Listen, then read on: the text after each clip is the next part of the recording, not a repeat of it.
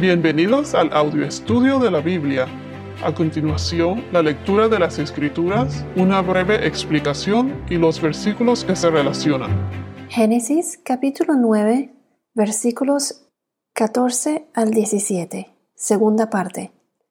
Y acontecerá que cuando haga venir nubes sobre la tierra, se verá el arco en las nubes, y me acordaré de mi pacto con ustedes y con todo ser viviente de toda carne. Nunca más se convertirán las aguas en diluvio para destruir toda carne. Cuando el arco esté en las nubes, lo miraré para acordarme del pacto eterno entre Dios y todo ser viviente de toda carne que está sobre la tierra. Y dijo Dios a Noé, Esta es la señal del pacto que yo he establecido con toda carne que está sobre la tierra. Ya hemos visto que Dios estableció una señal de su pacto, que es el arco, el arco iris, que se verá entre las nubes. También vimos cómo Dios recuerda y guarda su pacto. Y vimos que recuerda no es que a Dios se lo olvide, pero es más bien para nosotros, al mirarlo, recordar ese pacto que Él hizo con nosotros.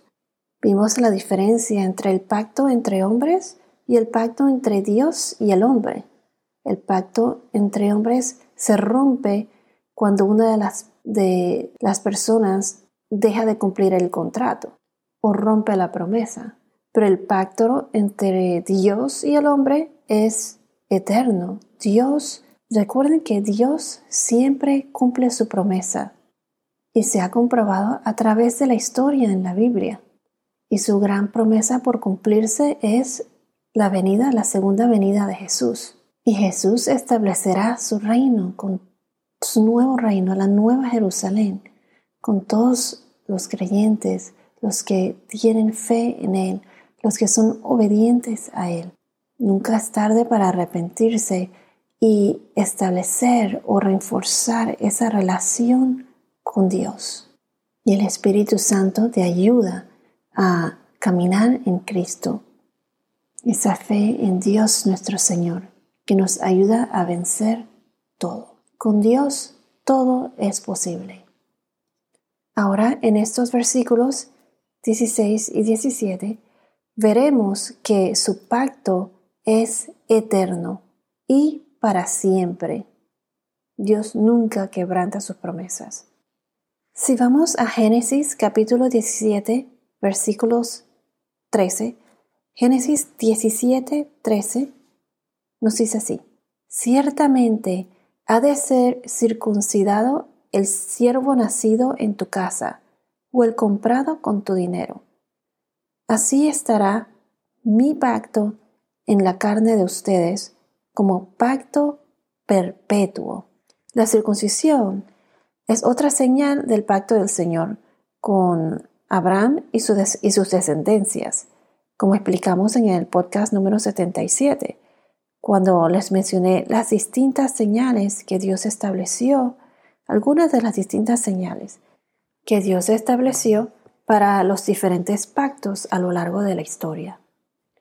Entonces, en estos versículos Aquí vemos que Dios repite el mismo mensaje en diferentes maneras, como lo repitió en los versos 14 y 15. Y cuando Dios repite, Él está enfatizando, enfatizando algo importante. Aquí en el verso 16 dice, cuando el arco esté en las nubes, o sea, esa señal esté en las nubes, lo miraré para acordarme del pacto eterno del pacto perpetuo, pues, entre Dios y todo ser viviente de toda carne que está sobre la tierra, en el verso 16. En el verso 14 repite lo mismo en diferentes palabras. Y aconteceré que cuando haga venir nubes sobre la tierra, se verá el arco, que es esa señal, en las nubes. Y también en el 15, verso 15, me acordaré del pacto con ustedes y de toda la ser viviente de toda carne. Y repite en el verso 17, esta es la señal del pacto que yo he establecido con toda carne, de nuevo. toda carne que está sobre la tierra. O sea, él está enfatizándolo. Si vamos a Génesis capítulo 17, versículo 19, que es cuando Dios eh, le dijo a Abraham, eh, versículo 19, pero Dios respondió, no, sino que Sara, tu mujer, te dará un hijo, y le pondrás el nombre de Isaac, y estableceré mi pacto con él, el pacto perpetuo para su descendencia después de él. Aquí menciona nuevamente el pacto perpetuo. Entonces, el pacto con Dios es perpetuo, perpetuo para siempre, es, o sea que es eterno. En cambio, como mencioné antes, un pacto entre los hombres es un pacto hasta que uno de los dos rompe una de las partes, o sea, hasta que uno de los dos lo quebrante. Es el pacto, este es el pacto de Dios con el hombre. Si vamos a Génesis capítulo 17, versículo 7, ahí mismo, en el mismo capítulo 17, pero versículo 7, dice, estableceré mi pacto contigo y con tu descendencia después de ti por todas sus generaciones, por pacto eterno, de ser Dios tuyo y de toda tu descendencia después de ti. Entonces, como mencioné, el pacto de Dios es un pacto eterno que va de generación en generación.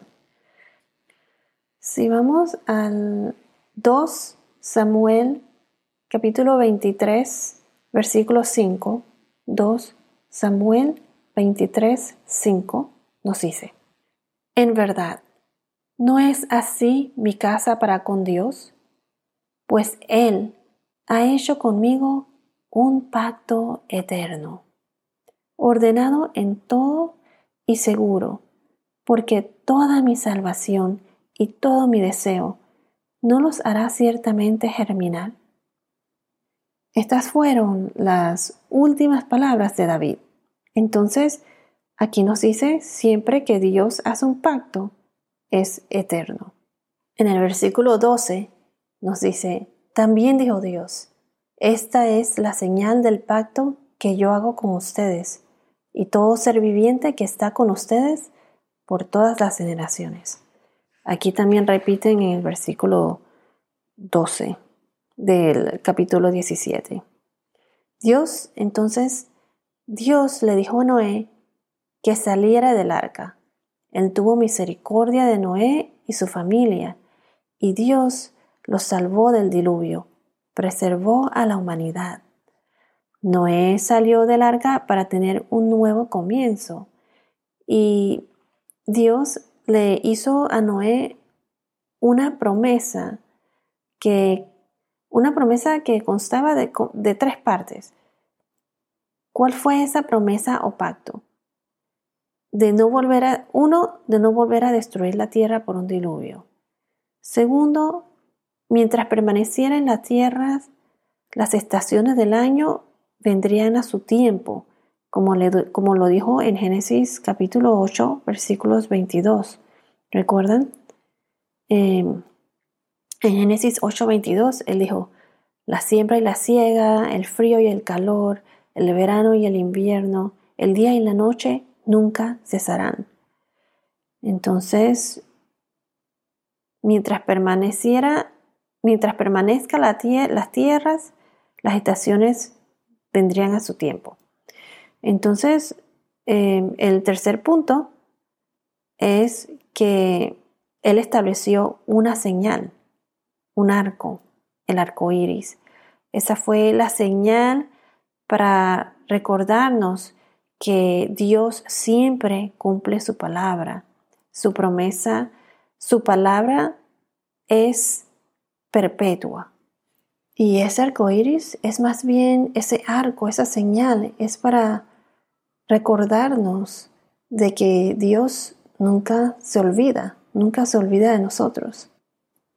La próxima vez que yo vea el arco iris salir, me voy a recordar de la promesa que le hizo Noé, que se cumplió, salvó a Noé y a su familia, pero también me recordaré y tendré siempre presente esas promesas que están por venir.